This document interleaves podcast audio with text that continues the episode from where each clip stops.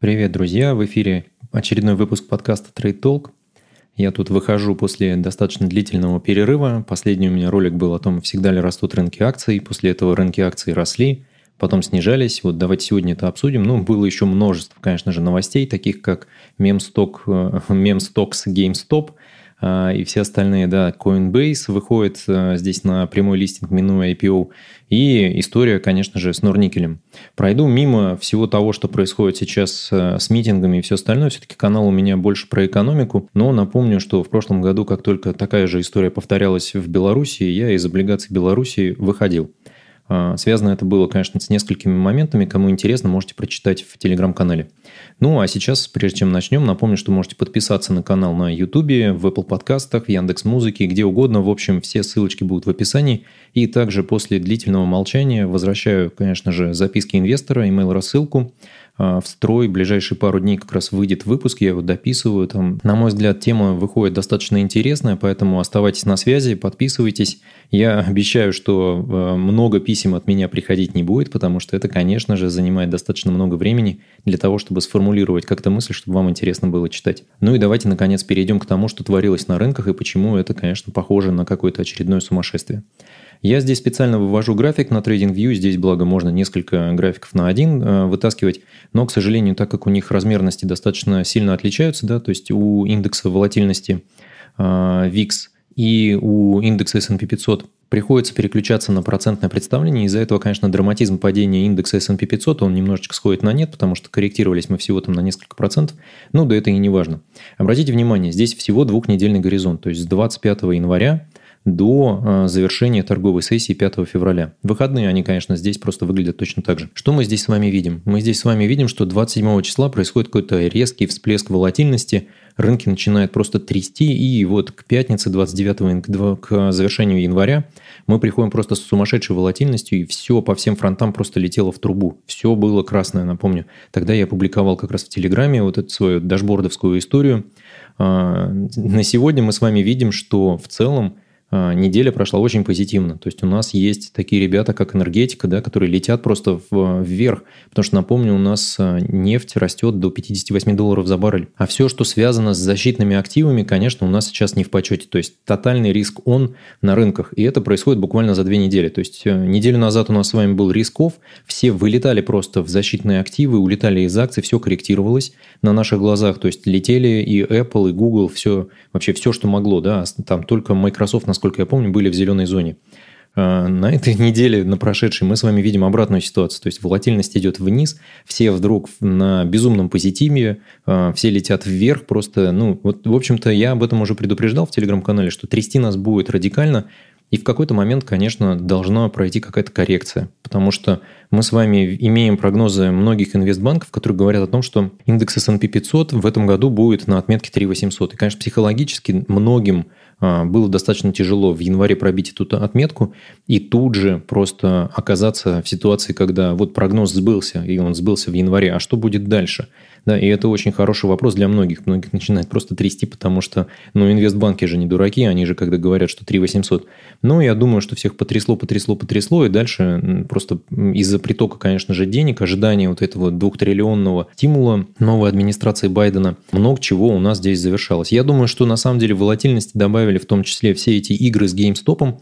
А, напомню, что я уже в Телеграме писал, у меня было три попытки записать про GameStop выпуск, но все три они завершались тем, что этот выпуск оказывался час 10, час 15.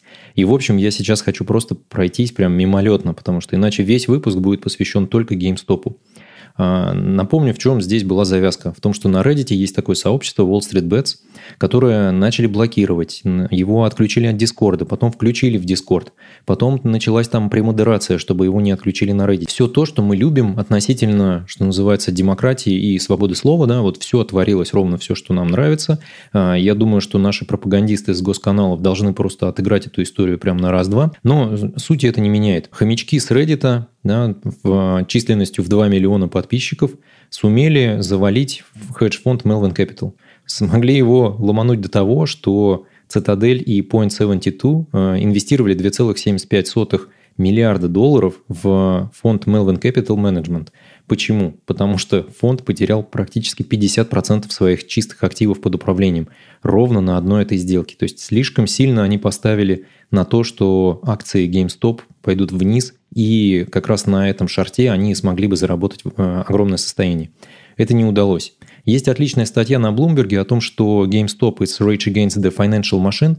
Э, много есть пояснений как раз в этом сообществе на Reddit о том, что они бьются против финансовой этой системы, этих жирных котов, которые устроили 2008 год, потому что многие из молодых людей, кто сейчас как раз вышел на биржу, они видели 2008 год, и он был их детством, собственно. Да? Они видели, как их родители теряли дома, что творилось с этим ипотечным кризисом, с э, трудоустройством, с безработицей да, в США, что это трясло из-за этого многих. И люди запомнили это просто, да, потому что это яркое, одно из ярчайших воспоминаний детства, видимо, у них. И много гневных отзывов о том, что мы пришли, чтобы ломануть Уолл-стрит и все остальное. Почитайте обязательно эту статью, там достаточно интересный взгляд.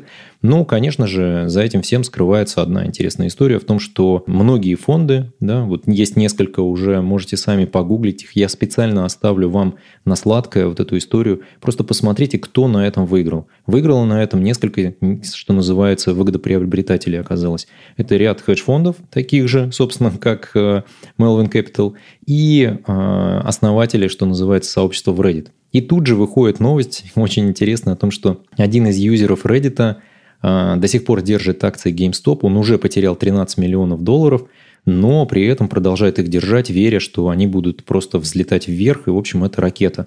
Ну, конечно, ракета оказалась так себе, потому что за прошедшую неделю она потеряла 76%, а, собственной капитализации. Сейчас акции стоят 63 доллара. Это на самом деле, на мой взгляд, все еще очень много. Да? Мы видим, что потери за день составляли там 20%. Просто за пятницу акции эти упали. Но так или иначе, я думаю, что акции GameStop вернутся к тому, откуда они начинали. И мы с вами просто пройдем мимо и будем наблюдать за тем, как регулятор будет теперь крутить гаечки и чем это для нас с вами может обернуться. Потому что киты, которые плавают на Уолл-стрит, они все так же останутся при своих комплайенсах и всем остальном, у них все будет в порядке. А вот что ждет теперь рядовых инвесторов, мы посмотрим. Поэтому ждем, что называется, запасаемся попкорном. Что будет с коллективным иском против Робингуда, против Interactive Brokers и всех остальных, потому что они единомоментно просто отказались обслуживать своих клиентов в части дополнительных покупок акций GameStop. Это послужило тем, что акции в какой-то момент начали корректироваться. Но тут еще стоит разобраться, имели ли они вообще на это право, да, просто говоря о том, что излишняя волатильность, поэтому мы вас ограждаем от использования подобных инструментов.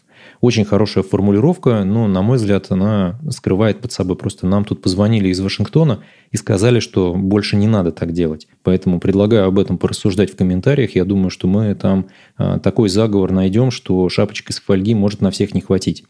Но вернемся к тому, что на самом деле могло быть интересно на рынке.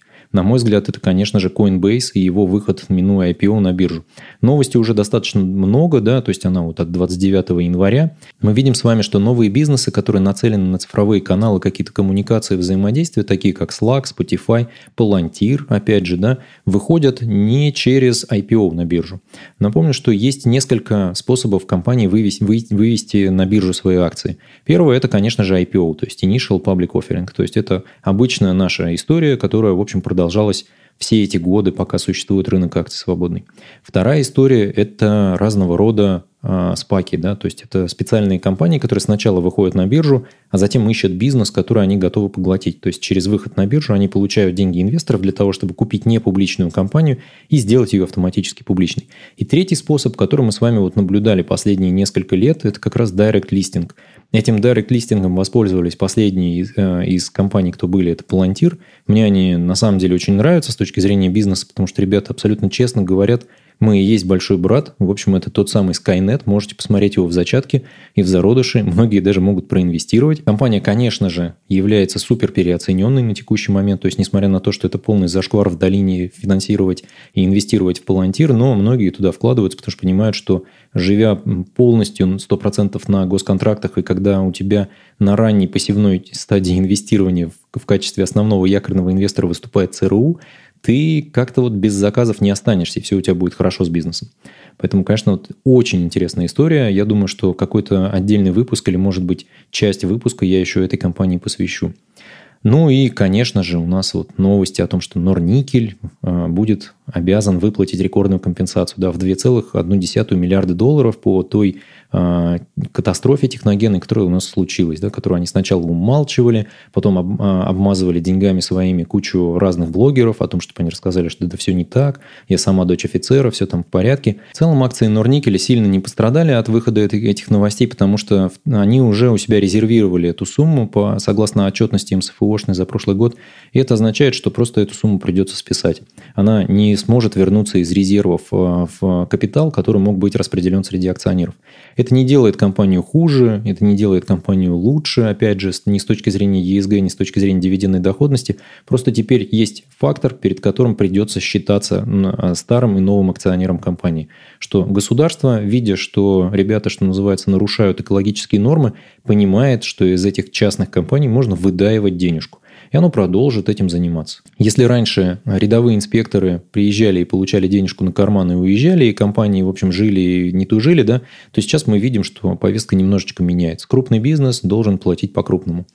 А, так ли это плохо? На мой взгляд, это достаточно хорошо, потому что ESG-повестка у нас никуда не девается. Я уже в телеграм-канал писал о том, что компания BMW тут объявила о том, что они замещают часть поставок э, экологически чистым алюминием.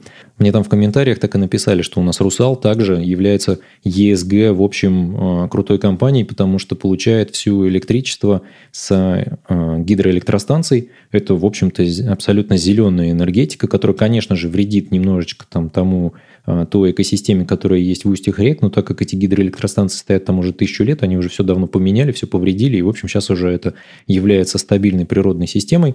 А, ну, вот мы видим тенденцию BMW, мы видим тенденцию европейских стран, мы видим, что многие пытаются отказаться от нефти и газа. Да, вот э, новости последние о том, что Дания тут пытается строить целый остров, который будет являться таким хабом распределения энергии ветряков. Они к 2050 году планируют отказаться от э, добычи нефти полностью и выйти на экологические источники энергии. Ну, на эту тему, наверное, много еще можно порассуждать. И это, конечно, хайповая история сейчас, в особенности, когда Байден победил, и его команда об этом говорит.